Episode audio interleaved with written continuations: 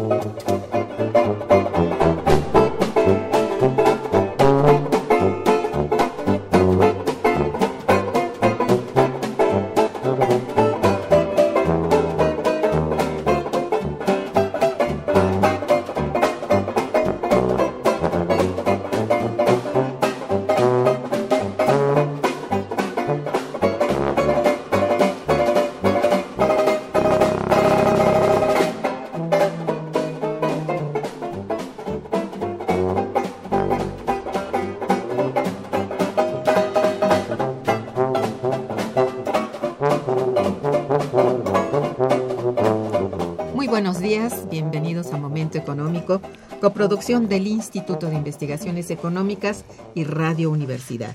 Le saluda Irma Manrique, investigadora del Instituto de Investigaciones Económicas, hoy jueves 23 de marzo de 2017. El tema que abordaremos el día de hoy es financiamiento y ciclos económicos. Para ello contamos con la valiosa presencia de nuestra querida amiga eh, la doctora Alicia Girón González. Bienvenida Alicia al programa. Hola Irma. Días. Buenos días. Eh, nuestros teléfonos en el estudio son 55 36 89 89, que cuenta con dos líneas. Para comunicarse desde el interior de la República, contamos con el teléfono LADA sin costo 01800 505 2688. La dirección de correo electrónico para que nos envíen sus mensajes es una sola palabra, momentoeconómico arroba unam.mx de nuestra invitada. Alicia Girón González es economista con posgrado en estudios latinoamericanos, ha sido directora del Instituto de Investigaciones Económicas durante dos periodos y ha sido profesora visitante en el Instituto de Ciencias Sociales de la Universidad de Tokio en Japón y en el Departamento de Economía de la Universidad de Missouri en Kansas City. Durante un semestre sabático estuvo estudiando los procesos económicos de Argentina y América del Sur en la sede de la Secretaría Ejecutiva de Claxo en Buenos Aires. Es investigadora del Instituto de Investigaciones Económicas y tutora del posgrado de Economía y del posgrado de Estudios Latinoamericanos. Actualmente es directora de la revista Problemas del Desarrollo, publicación del Instituto de Investigaciones Económicas cuenta con un amplísimo número de publicaciones. No nos alcanzaría el programa para nombrarlas. Muy bien, eh, pues tenemos que del 28 al 30 de marzo de 2017 tendrá lugar en el posgrado de Economía de la Universidad Nacional Autónoma de México el décimo séptimo seminario de Economía Fiscal y Financiera, el cual tiene como tema central en esta ocasión financiamiento y ciclos económicos. Para hablarnos acerca de este evento económico, bueno, pues eh, eh, tenemos aquí, contamos con la presencia de una de las coordinadoras más importantes, que es justamente la doctora Alicia Girón, a quien ya le dimos la bienvenida. Y bueno, directamente le pido para que nos diga a todo el auditorio y aquí a nosotros ¿Cuál es el objetivo específico de este seminario? ¿Cómo está estructurado? ¿Quiénes participan? Y a quiénes está dirigido, en términos muy generales. Alicia. Bueno, mira, Irma, eh, este seminario que se lleva a cabo es parte de la de varias instituciones que participan, principalmente del posgrado de Economía por parte de la doctora Eugenia Correa y además también en el instituto está Patti Rodríguez y todo lo que es la unidad de Economía Fiscal y Financiera. Y es un seminario, como tú lo has dicho, es el decimoséptimo seminario y en esta ocasión lo que nos interesa muchísimo es ver cómo se ha llevado a cabo el ciclo económico y sobre todo cómo se está financiando este ciclo. Yo quisiera explicar un, eh, un poco para nuestros radioescuchas, pues qué entendemos esto de ciclo económico. Eh, pues eh, voy a tratarlo de hacerlo lo más fácil posible. A lo largo de todo lo que desde el siglo yo diría desde la revolución industrial hasta el día de hoy, la economía, sobre todo la economía capitalista, y ahora sí eh, podríamos decir que la economía global ha tenido varios ciclos económicos. Y hay varias, eh, varios eh, economistas que también han estudiado muchísimo los ciclos cortos, los ciclos medianos, los ciclos largos, eh, recuerdo, por ejemplo, hay un libro excelente que es el libro de Schumpeter, que tiene más de 100 años, que él está en una polémica, en un debate con los ciclos juglar, con los ciclos Kondratiev, ciclos juglar pues, que son de 7 años, los ciclos Kondratiev de más de 30 años. Entonces, a partir de lo que del desarrollo de nuestras economías y ya de una economía que estamos totalmente interrelacionados a través pues de los eh, eh, pues que de los circuitos financieros y de los circuitos productivos, pues la economía ha tenido, yo creo, eh, yo podría decir que son tres grandes ciclos.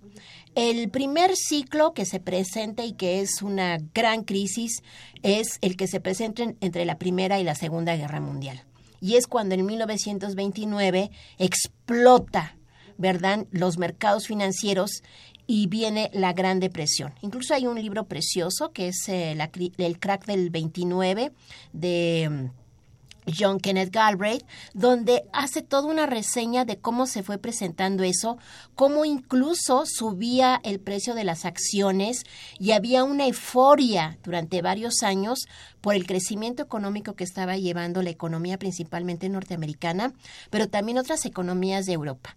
Ese ciclo explota, se termina y hay una revolución incluso dentro del pensamiento económico que nosotros la conocemos como la revolución keynesiana.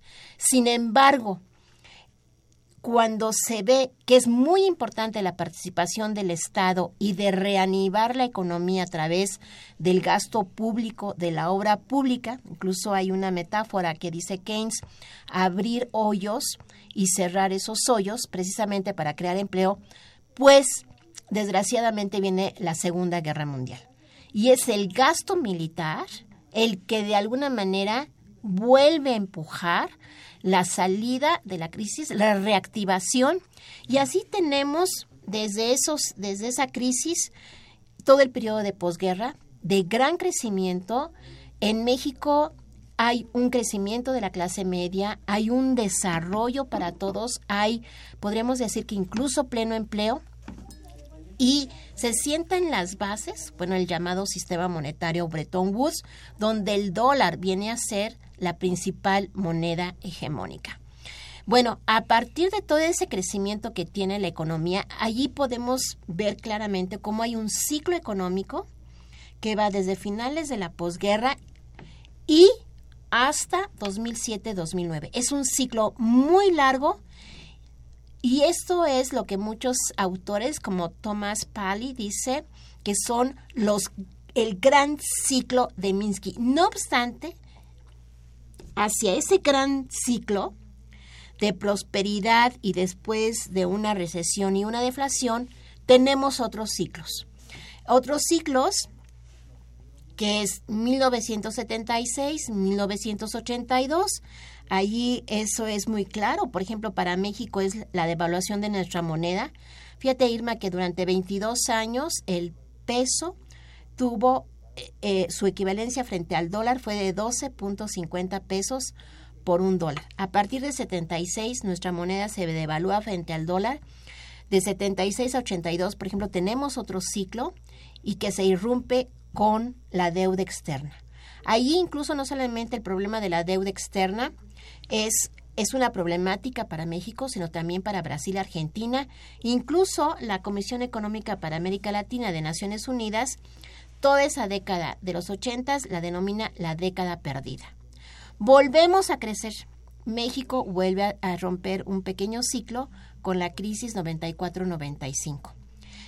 En 2001, si nosotros hablamos, estamos hablando de los ciclos intermedios, en 2001 volvemos a tener una crisis en las llamadas empresas tecnológicas que irrumpen. Hay una tremenda, tremenda caída de los títulos de las acciones de estas empresas y posteriormente vuelve a crecer. Incluso ese periodo, por ejemplo, yo recuerdo ahí en una en un discurso, en una conferencia que dio el entonces presidente de la Reserva Federal, Ben Bernanke, en 2004, en la Eastern Economic Association, él habló como el gran periodo de la moderación. Tan fue así ese ciclo de gran crecimiento y de una euforia que nunca, incluso muchos académicos, pensaron que iba a volver a haber otra crisis. ¿Cuál no sería la sorpresa? Que esta, esta crisis vuelve a explotar hace 10 años con las primeras quiebras bancarias, con quiebras en, en, estas empresas que creó incluso el Estado, la Fannie Mae y Freddie, Freddie Mac, ¿verdad? En Estados Unidos y la AIG, la gran aseguradora. Todo iba muy bien, y bueno, más o menos, porque aquí también es muy importante el efecto, o sea, cómo actúa el Banco Central. En este caso, pues la Reserva Federal de los Estados Unidos o el Banco de México, o el Banco Central Europeo, incluso el Banco de Japón e incluso el Banco del Pueblo de China, que es el Banco Central, pero así le dicen el, el, el Banco del Pueblo. Bueno, estos meten una gran cantidad de dinero y nosotros vemos que 2007-2008 hay una caída terrible, e inicia la recesión y se vuelve a disparar el ciclo económico. O sea, realmente los bancos centrales inyectaron muchísimo dinero para poder sacar adelante la economía. Pero, o sea, todos nuestros radioescuchas se van a dar cuenta que muchos familiares, pues no tienen empleo, pero muchos también de nuestros familiares que están en Estados Unidos, pues las condiciones no son tan buenas y, y por eso es que también tenemos una población muy grande de, migrantes mexicanos en busca de empleo, pues principalmente en Estados Unidos. Y esto, lo más interesante es que no hay empleo ni para los que son, están totalmente sobrevaluados, que están eh, eh, profesionalmente muy bien, como, como para los que aquellos que no tuvieron acceso a la educación. O sea, simplemente no hay empleo. Entonces, bueno, esto lo quiero relacionar porque los ciclos económicos son grandes, de varias décadas, después más chiquitos, y por ejemplo en el caso de México, para nosotros el ciclo sexenal, pues también es muy importante. Ahora, el título del seminario es Financiamiento y Ciclos Económicos. Cuando hablamos de financiamiento, yo creo que es muy importante entender que quien emite el dinero es el Banco Central. Por eso hay autores como Andal Rey que dicen que el Banco Central es el empleador de última instancia, porque es el que crea, ahora sí que los billetes y de alguna manera da las garantías, no solamente para que las empresas públicas crezcan, sino también para que más gente con innovación o con ideas innovadoras pueda poner empresas. Esto me parece que es muy importante porque hay países donde tenemos pequeños y medianos empresarios de gran éxito, pero tenemos otros países y yo aquí el caso de México me parece que lo deberíamos de, volver a estudiar, sobre todo lo que pasa entre el 90 y el 94, donde por una mala decisión de tipos de cambios quebramos a muchas empresas, un poco abriendo nuestra economía para entrar al Tratado de Libre Comercio. Un ejemplo muy claro, eh, por ejemplo, los muebles se hacían en México, cuando se empieza a usar un tipo de cambio sobrevaluado, pues lo que pasa es que los muebles van a salir más baratos en Estados Unidos. Y esas empresas, o sea, las empresas mexicanas no pueden competir con las con aquellos productos que vienen de fuera. Pero no es porque sean mucho más baratos o, ella, o haya una mayor productividad en esas empresas. No, el tipo de cambio ayuda a desplazar a los empresarios mexicanos y por lo tanto acaba con el empleo. Entonces, son empresas de muebles, empresas de juguetes, empresas de zapatos. Si nosotros analizamos, por ejemplo, todo lo que importamos, principalmente de Estados Unidos, pero también de China, vemos que todos estos productos que pues sí son muy baratos y que a veces son productos chatarra, porque yo creo que eso es muy importante mencionarlo. No es lo mismo una licuadora que, que yo me acuerdo que mi mamá tuvo una licuadora desde que yo nací hasta que ella se murió y o ahora que tú compras una licuadora y este es desechable. Muy barata, sí, pero es un producto desechable es un producto chatarra que estamos importando y a quien les estamos dando los empleos es a quien al país que exporta ese producto a México. Entonces, todo esto, bueno, todo esto de, de, por qué toco el tema del, del financiamiento y por qué toco el tema del tipo de cambio, porque el único responsable para enfrentar un ciclo económico y crear empleo, no caer en recesión, ni que tampoco bajen los activos de las empresas, el responsable es el Banco Central. Definitivamente. Entonces, entonces, cuando decimos financiamiento y ciclos económicos, pues aquí vamos a tomar el papel de lo que es el Banco Central. Y si quieres, después me gustaría tomar el papel, por ejemplo, del Banco Central en China. Muy bien, vamos a hacer una breve pausa musical y regresaremos. Quédense con nosotros. Está escuchando Momento Económico.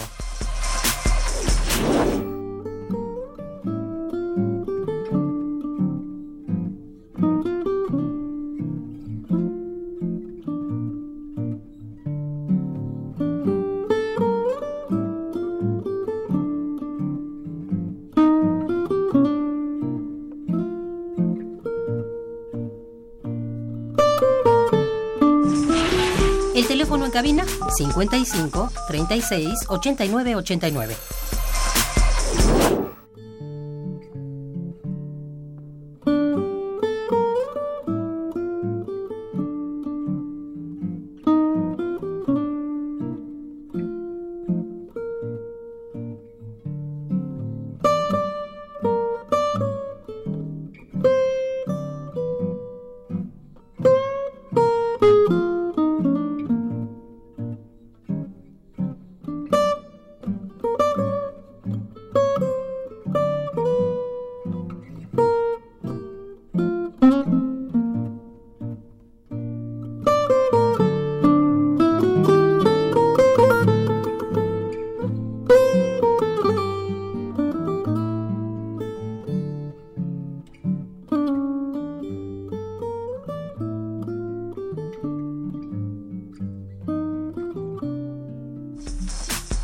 Continuamos en Momento Económico.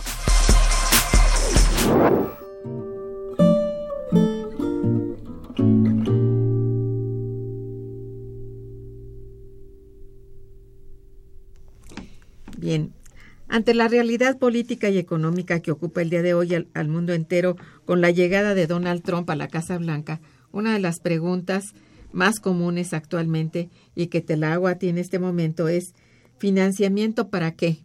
Es decir, ¿cuál es su destino? Bueno, mira, yo creo que aquí, en, estos momentos, yo creo que el Banco Central y especialmente el Banco de México, junto con la Secretaría de Hacienda, cumplen un papel fundamental. Y bueno, no solamente eh, eh, Hacienda, yo creo que también eh, la Secretaría de Economía. Bueno, básicamente Banco de México. Banco de México. Banco de México porque son los que tienen que dar el financiamiento y de alguna manera proteger al pequeño y mediano productor. Eh, que era lo que yo decía, o sea, cuando tú manejas un tipo de cambio eh, que favorece, que hace que los productos de importación sean mucho más baratos que los productos mexicanos, simplemente estás cancelando el empleo de los mexicanos. Efectivamente. Eh, o sea, es cierto que, que estamos en una economía de mercado, pero es falso mencionar que el tipo de cambio, ¿verdad?, es por decisión del mercado. Simplemente, este, Irma, la propuesta que hizo hace algunos días eh, el señor Carstens, el presidente de Banco de México, de estabilizar el peso en, entre 19 y 20 pesos, cuando veíamos que el peso se podía ir incluso hasta 25, por una decisión de mercado, simplemente, en mi opinión, es una que hay una estrecha relación con la Reserva Federal de los Estados Unidos. Porque en estos momentos a Estados Unidos, a pesar de todo el discurso que ha, hecho el presidente de los Estados Unidos, Donald Trump, independientemente de eso, eh, y que bueno, está afectando a la economía mexicana,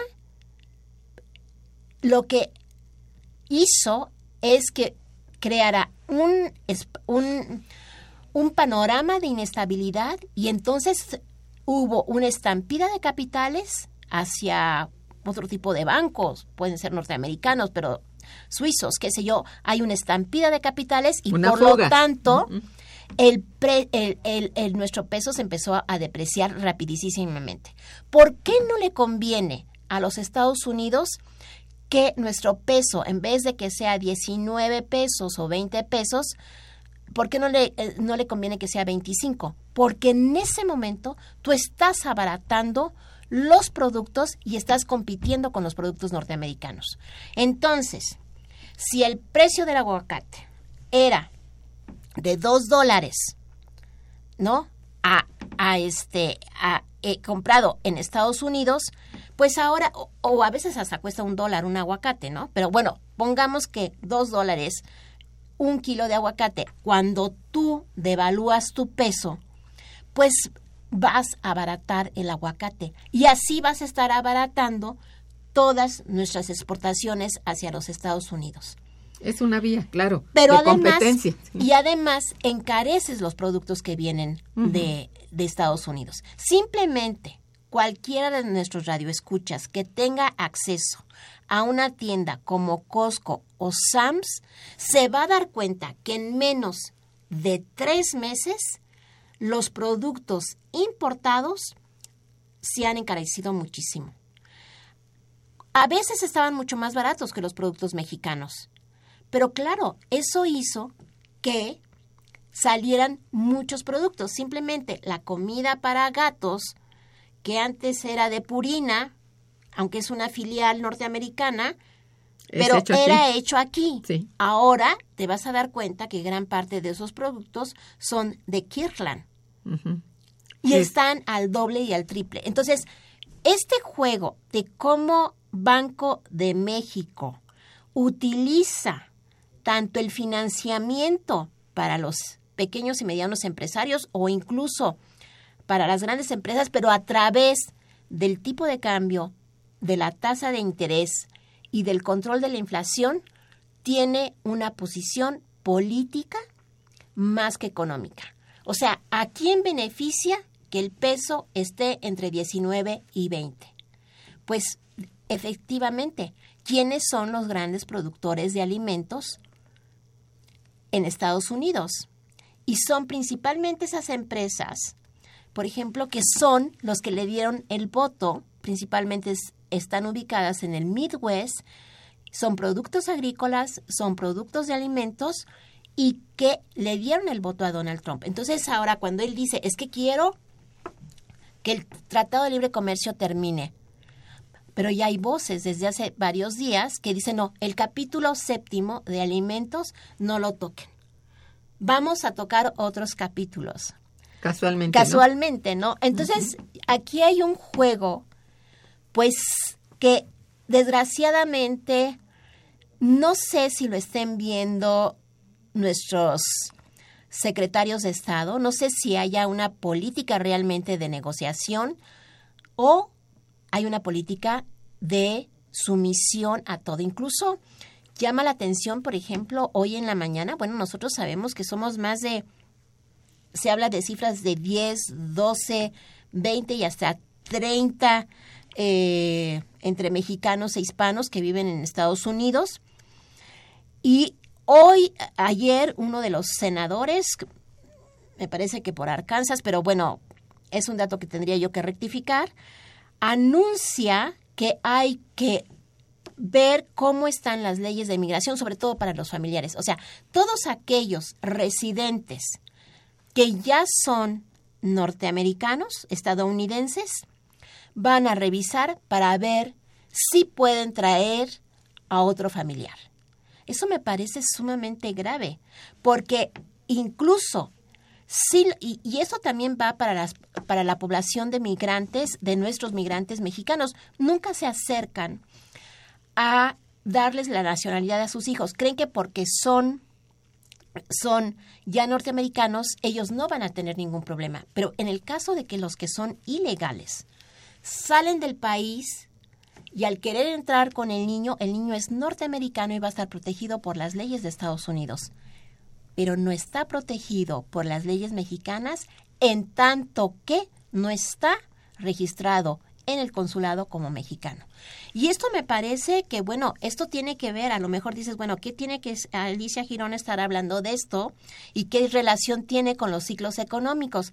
Pues tiene que ver mucho, porque a lo que voy es que todo este ciclo económico y esta gran crisis esta ruptura desde hace 10 años, lo que ha generado son políticas en contra de la migración, ¿verdad? Y por el otro lado, no solamente nos están, ahora ya nos, nos necesitan como fuerza de trabajo, y no solamente a nivel rural, sino también que tenemos grandes, grandes eh, mexicanos y mexicanas trabajando para Estados Unidos en sectores de alta productividad y son gente de, alta tecnología. de alta tecnología que nuestro país no les dio la oportunidad de empleo, ¿no? Entonces, ¿cómo viene esto del financiamiento? Bueno, definitivamente Banco de México es, bueno, todos siempre tenemos la esperanza de que haya una, una mejor mejores oportunidades para nuestro país y haya una mayor protección para nuestros pequeños y medianos empresarios. Y ahí es donde tanto Banco de México a través del financiamiento, a través de tasas de interés, no de más de 40% o 50%, sino sean menos usureras para poder levantar la economía. Y por el otro lado, que no entren estos productos chatarra que vienen precisamente son chatarra, uno porque no tienen la calidad que merecemos, pero además porque los sueldos son muy baratos y por lo tanto compiten muchísimo. compiten muchísimo con nosotros. Y porque son países que también tienen un tipo de cambio precisamente sub subvaluado para poder competir no solamente por productividad sino también con nuestros productos. Efectivamente. Bien y, y tú qué piensas frente a esto bueno, el, el país tiene una circunstancia muy, muy difícil. En el horizonte, bueno, tenemos uh, la disminución del gasto público, etcétera, que está llevando al país, pues, a, a, graves circunstancias, ¿no? Entonces, esta, la principal circunstancia es que frente a un gasto que disminuye, es necesario endeudamiento. Entonces, ¿continúa siendo el endeudamiento una alternativa, digamos, para el desarrollo económico? Ah, yo definitivamente esa pregunta creo que ya lo hemos hablado aquí muchísimas veces. Yo estoy en contra El endeudamiento, decía el maestro Reichkiman en uno de sus libros, que hace muchos años estuvo con nosotros en el Instituto de Investigaciones Económicas, y decía que la deuda ni es mala, o sea, todo depende, no es mala, todo depende del uso que se le dé. Claro. ¿Y qué es lo que pasa? Es que es impresionante cómo ha subido el endeudamiento durante este sexenio actual. Más impresionante es el servicio de la deuda Lo que se está pagando por eso, sí. Yo no entiendo, la verdad, la incapacidad de nuestros gobernantes y sobre todo de Hacienda y Banco de México por no renegociar el servicio de la deuda externa. Nosotros, bueno, ah, subió un poquito el precio del petróleo, pero estamos teniendo problemas con la procuración de divisas por nuestras exportaciones hacia Estados Unidos. Y yo creo que aquí una de las cosas que se debe de renegociar, pero aquí es donde México debería de tener el liderazgo y que lo tuvo en algún momento Cristina Fernández cuando negoció con los fondos buitres y dijo no les pago, pues después llega, lle- llega Macri y dice aquí nos arreglamos y le pagan enormes cantidades de dinero a, a los fondos y a los bancos extranjeros. Bueno, esto de estar canalizando gran parte de nuestros impuestos y de lo que producimos a los acreedores extranjeros es la peor política que puede hacer este país. Ciertamente. El gasto público es muy importante, Claro. hay que aumentar el gasto público y hay que canalizarlo bien a la educación y a la infraestructura de este país. Es muy lamentable ir a, a las escuelas, sobre todo en algunos lugares donde las escuelas no tienen ni siquiera ni electricidad. Eso sí hablan de que tienen que tener un iPad o la tableta. Sí. No tienen electricidad, no tienen acceso al Internet, etcétera. Eh, eh, tienes toda la razón en esto. Bien, vamos a hacer otra breve pausa y regresaremos. Quédense con nosotros. Está escuchando Momento Económico por Radio UNAM.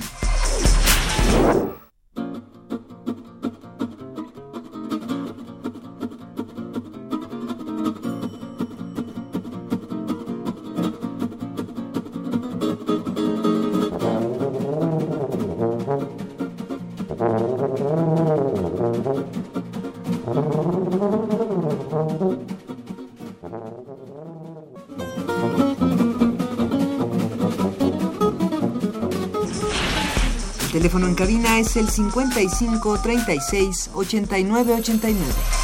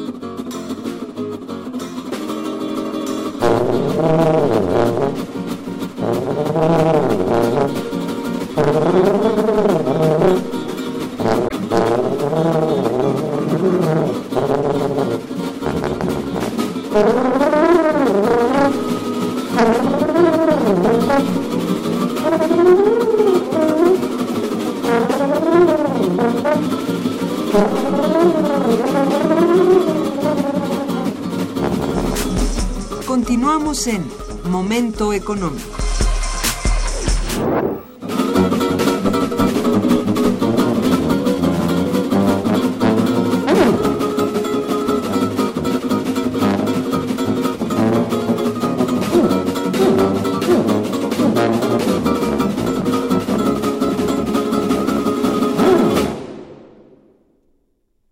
Bien, eh, ¿hacia dónde está encaminada actualmente la política de financiamiento en México? Bueno, mira, Esto es importante Ajá. que, que lo avisoremos. Sí, sí, bueno, el, el financiamiento se da principalmente a través de, lo, de los bancos, los bancos comerciales tales como los conocemos. O sea, no, yo no podría decir que hay un sistema bancario mexicano. Más bien eh, son eh, BBVA, que es un banco español, Santander, banco español, HSB, que también es un Banco banco, inglés. inglés. Eh, ¿Cuál te gusta? Banamex, pues es Citi, es un banco norteamericano, son los principales, eh, pero bueno, y los otros pues son más pequeños, pero realmente es principalmente estos bancos trabajan con las grandes empresas eh, mexicanas o con participación extranjera. Ahora, ¿dónde queda el, el pres- los préstamos para pequeños y medianos empresarios? Eh, aquí es muy interesante porque en el momento en que la banca de desarrollo, o sea, hace muchos años Banco de México incluso tenía unos fondos sectoriales para, pues, para el campo, para la industria, para servicios, etcétera. Cuando se va mm, borrando todos esos espacios para darle al sector privado pues eh, mayor espacio y porque toda la economía tiene que ser una economía de mercado, entonces lo que se empiezan a darse, eh, empiezan a aparecer microfinancieras. Y estas microfinancieras, pues yo diría que son unas macrofinancieras, porque si nosotros analizamos, y estos datos están en los, en la, en, son publicados, o sea, de libre acceso por la Comisión Nacional Bancaria y de Seguros en, eh, de México, estos, eh, esas tasas de interés que tienen las microfinancieras son muy altas. Incluso son mucho más altas que eh, las tasas que se cobran en las tarjetas de crédito por parte de los bancos. Incluso eh, son tasas mucho más altas que de las que cobran, por ejemplo, las ahora todo el mundo tiene su tarjeta de crédito, ¿no? O sea, Costco le da a uno una tarjeta. Este, la comercial mexicana, o sea, todas estos que nosotros les decimos los no bancos, o sea, tienen acceso a crear crédito. Y este crédito es muy caro, pero en el caso de las microfinancieras es muy interesante. Hay una base de datos que se llama Mix- Mixmax. En esa base de datos que también es abierta y bueno, si uno quiere ya investigar mucho más, uno paga una cierta cantidad anual. Todos eh, allí eh, vemos y se observa la tasa de interés. El- lo que dicen estas microfinancieras es que la tasa de interés es muy alta porque hay un riesgo enorme de pérdida en esos microcréditos. No sé hasta qué punto, o más bien yo creo que esto es una es falso este discurso, porque gran parte de los microcréditos que se dan muchas veces no se da a una persona, sino que se da a un grupo de personas. Son colectivos, sí. Y el colectivo, si la persona no puede pagar, el colectivo es el que paga ese microcrédito. Entonces, si nos después ese esos microcréditos en esta base de datos también vienen por género, hombres y mujeres. Y las que contratan mucho más el microcrédito, al menos en el caso de México y algunos países de América Latina, son las mujeres. ¿Cierto? Y, y las mujeres son responsables de pagar esos mic- esas tasas de interés a las cuales contrataron el microcrédito y resulta que son pues altas, muy altas. Hay un, una microfinanciera que después se convirtió en banco, que es Banco Compartamos, y Banco Compartamos, o sea, se hace porque da préstamos a, a esto principalmente en las zonas rurales, ¿no? Y es muy caro. ¿Cómo es posible que, dadas las grandes ganancias que tuvo, se convierte en un banco? Y así vamos a tener, o sea, es cuestión de entrar a esa base de datos y vamos a tener las principales microfinancieras, no solamente en México, sino por ejemplo en Europa del Este ha cundido muchísimo el microcrédito. Bueno, no se diga en zonas como Bolivia, Ecuador, Perú. Y bueno, es probable, eh, bueno, es cierto que hay proyectos que han sido de éxito, pero también muchos proyectos que han fracasado. Y esto crea un problema enorme en las comunidades porque cuando fracasa ese, esa pequeña empresa y no se puede pagar el microcrédito, hay un alto índice de suicidios. Esto también es importante mencionarlo porque eh, no es que si una comunidad o, o una región exporta grandes cantidades, digamos, de suéteres, pero ¿qué es lo que pasa? Que esto también está ligado al ciclo económico.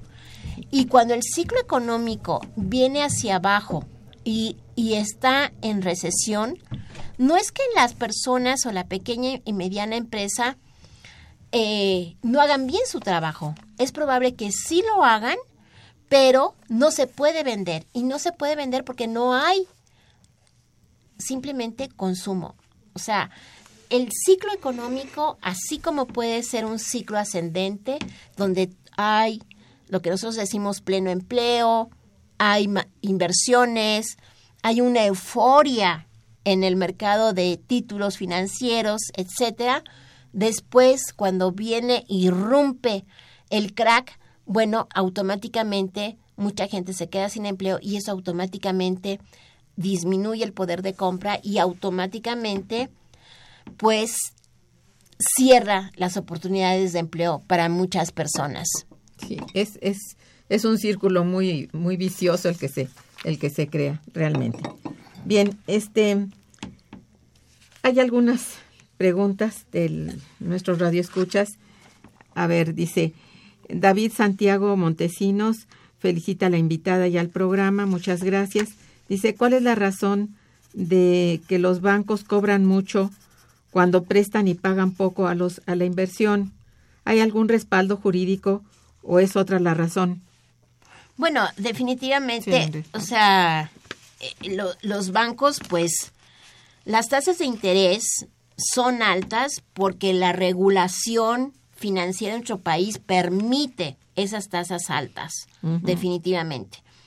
Y, y, son altas porque también tienen que, que gastar, además, en toda la infraestructura que tienen esas grandes empresas bancarias, pero principalmente por la falta de una regulación más fuerte a, a, los bancos.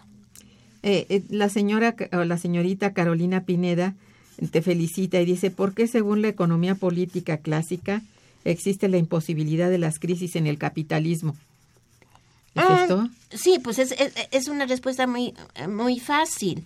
La economía neoclásica eh, mantiene siempre el equilibrio, es oferta y demanda y simplemente el cruce es lo que nos va a dar. Eh, eh, o sea, en la economía neoclásica no hay crisis y, y parte del supuesto de que la economía siempre es estable. Que las fuerzas del mercado lo llevan siempre al equilibrio. Así es. Así es. Armando Solís te felicita y felicita al programa. Dice, en los planteamientos marxistas, ¿Cuál es el fundamento del por qué no se ha dado el derrumbe del capitalismo? Bueno, este, desde el punto de vista marxista, siempre se habla de la tasa descendente de ganancia, pero hay, allí hay algo muy interesante. Si cuando uno lee a Marx y lee a Keynes, eh, en, en Marx se habla muchísimo de que las crisis es por una sobreproducción. Desde el punto de Keynes dice, no, es, efectivamente existe la sobreproducción, pero no, no se consume porque no hay empleo y por lo tanto no hay ingresos. Entonces, más bien, el sistema capitalista siempre ha tenido alternativas hasta el día de hoy que permiten que sigas, siga adelante. adelante. Es cierto esto. Eh, el licenciado Avilés te felicita y felicita al programa. Dice, bueno, hace una pregunta un poco difícil, no sé, a ver, ¿a cuánto llega la deuda externa de México? ¿Y cuánto sería la deuda individual, o sea, per cápita? Pues tan fácil como dividir el monto total entre el número de población. Sí, pues ahorita no lo tenemos aquí ah. a la vista. Bien, este, como ya hemos comentado y dices tú que a través del seminario hay una reflexión permanente acerca de los ciclos económicos, los cuales están pues compuestos, como hablabas al principio, de fases de expansión y, y, y contracción. Mm, ¿Qué, ¿En qué fase está viviendo actualmente, se está viviendo actualmente? Creo que ya un poco lo habías este, hablado, ¿no? Que estamos en una etapa más bien depresiva. ¿No es Así es una, estamos en, recesión, eh, deflación, con intentos de repente eh, ya de crecimiento, eh, como es la situación de Estados Unidos, que está empezando a crecer y por eso es que también suben las tasas de interés, pero no yo creo que hasta el día de hoy no podemos hablar de que estamos eh, en el momento previo hace 10 años, al 2007-2008, para nada. O sea, eh, hay que dinamizar. No obstante, y eso es muy importante aclararlo, que en la esfera financiera, desde noviembre del año pasado, el índice Dow Jones eh, rompió los 20 mil puntos. No sabemos hasta cuándo, porque ese es, ese es lo interesante, cómo de repente sube y en cualquier momento se nos cae. Se desploma. Se desploma, ¿no? Bueno, sí. Eh, ahorita eh, este, las economías en general, eh, en su mayoría, pues, están en un contexto de crisis desde 2008-9, lo que ha generado bastantes problemas a la mayoría también en diversos sectores productivos. Siguiendo esta lógica del ciclo, se espera que esta crisis o esta recesión, porque la crisis es el punto alto del, del ciclo, esta recesión llegue a su fin en algún momento para dar paso a la expansión. ¿Hay alguna forma o qué se necesita para que haya una, una expansión en la economía financiera? Bueno, eh, yo creo que una de las cosas más interesantes de los últimos meses es esa necesidad de poder echar a andar la máquina a como dé lugar. Y yo creo que las posiciones de Donald Trump de crecer a como dé lugar ya han permeado a muchos países. No necesariamente esto quiere decir que va a, a crear un crecimiento, porque el problema de sobreproteger la economía, eso se debió de haber hecho en la década de los noventas el proteccionismo y no abrir las economías a tal grado que se rompieron los modelos. Simplemente en México todo el modelo de, de sustitución de importaciones que permitió un gran crecimiento económico. México, el famoso milagro mexicano, junto con el milagro brasileño, nosotros llegamos a tener tasas de crecimiento del 8%. Con Cincel, con Cincel, fuimos rompiendo esa, e, esa escultura y crear una nueva. Entonces, de un día para otro, las cosas no cambian. Y Trump, en su ambición porque regresen las empresas a Estados Unidos y los coches ahora se hagan allá y que Volkswagen eh, eh, pase su planta a Estados Unidos, Toyota, etcétera. Bueno, yo creo que no se ha visto que esta gran crisis es una crisis que va más allá de una crisis nada más de la forma en que estamos produciendo, sino que además tenemos que tomar en cuenta que hay un cambio tecnológico muy fuerte y que de alguna manera está habiendo una reorganización del propio sistema capitalista donde China tiene que ver mucho. Es cierto, sí. Has dicho bien. Eh, bien, doña Hilda de San Román dice lo que se conoce como obsolescencia programada se refiere a todos los productos que tendrán un lapso corto de utilidad y duración y se producen para este fin. Son desechables. Bueno, es una reflexión de doña Hilda. Sí, o sea, pues sí, son productos desechables que... Pero bueno, es, es una forma de crearte nuevas necesidades. Exacto. Se trata de, de hacer que la producción eh, eh, siga adelante. Claro y, es hacer lo más que se pueda desechable para volverlo a producir. Claro, y creando una gran masa de basura para el planeta. Sí, el consumo, ¿no? el, consumismo. Sí. Eh, durante los últimos días, el tipo de cambio del peso frente al dólar ha mostrado cierta recuperación. ¿Es esto un indicio de que la economía mexicana va a mejorar, eh, vamos, en el mediano plazo? No, esa pregunta, bueno, este, que se está haciendo ahorita más bien retoma lo que yo dije hace rato, que hay un acuerdo simplemente por no devaluar el peso, porque el peso en estos momentos quizás debería de estar a 25, pero no le conviene para nada a la Reserva Federal de los Estados Unidos porque tendríamos que reactivar nuestra planta productiva, que ya yo digo que ya muy poquita, ¿verdad?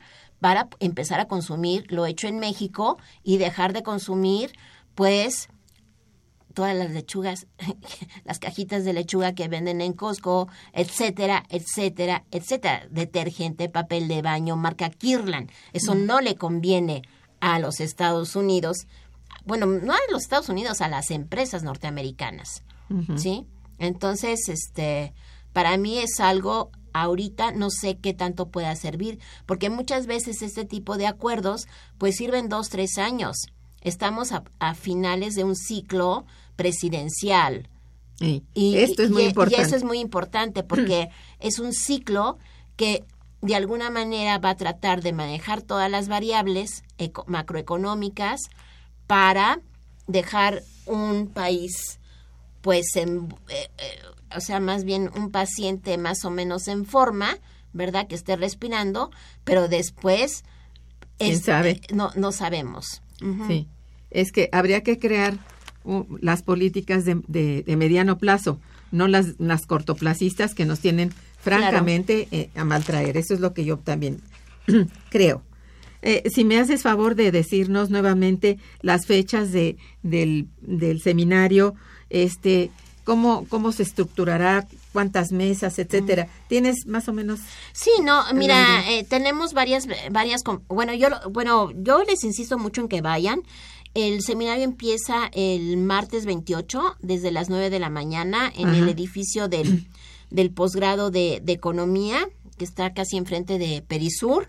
O sea, les queda muy cerca la estación del Metrobús.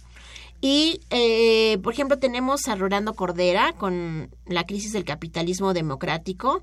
Me parece que es muy importante esta. Tenemos otra mesa que es con Luis Philippe Rochon, que viene desde Canadá y es un pro, él va a hablar sobre la perspectiva de la de la indogeneidad del, del dinero y Fíjate, Irma, que vamos a presentar varios libros producto del seminario.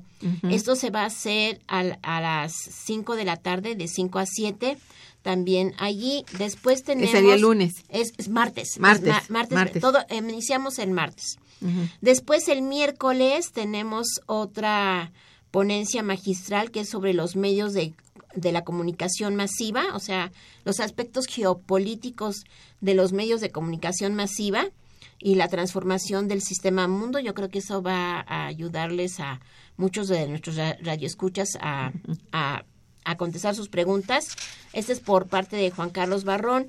La otra conferencia es de Pepe Denis, que él es, eh, bueno, estuvo muchos años, bueno, toda su vida en la Universidad Complutense de Madrid y ahora está en la Universidad de Zacatecas. Él va a hablar sobre, sobre globalización, integración y nuevo proteccionismo. Este es, este es el miércoles y el jueves tenemos otra conferencia magistral de Eric Haig que es, va a hablar sobre el, la corporación moderna y la deuda. O sea, cómo, cómo, o sea, él lo que va a estar hablando es cómo ha crecido el endeudamiento a raíz de estas políticas que ha permitido el Banco Central. Y entre esos, bueno, está, hay, está el embajador Eugenio Anguiano, que va a participar. Eh, están, pues, varias gentes que a lo largo de más de 17 años nos han acompañado.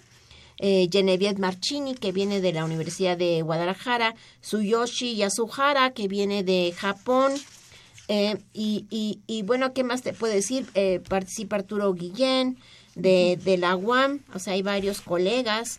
El queridísimo maestro Edgar Ortiz también participa. Eh, ¿Qué te puedo? Ah, y algo que me parece muy importante, que los invitamos el 29 en la tarde. Esta es en el auditorio Ho Chi Minh de la Facultad de Economía, y en el campus de la UNAM, a recibir eh, va a estar el doctor Enrique Semo, quien va a recibir el reconocimiento Ifigenia Martínez por todo su conocimiento de la historia y el desarrollo económico de México. Muy bien. Entonces, Irma, Muy completo. pues, está muy completo, todo está en la página electrónica de allí, tanto del CEMECOFIN como del Instituto de Investigaciones Económicas. Muy pues, bien, gracias. Pues te agradezco mucho haber estado en el programa, que nos hayas invitado a tu seminario. Estuvo en los controles técnicos Socorro Montes, en la producción Santiago Hernández y Araceli Martínez, en la coordinación y conducción Irma Manrique, quien les desea muy buen día. Mejor fin de semana también. Muchas gracias, Irma.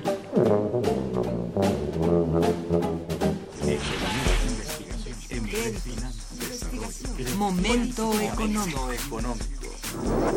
Radio UNAM y el Instituto de Investigaciones Económicas presentó Momento económico. Momento económico.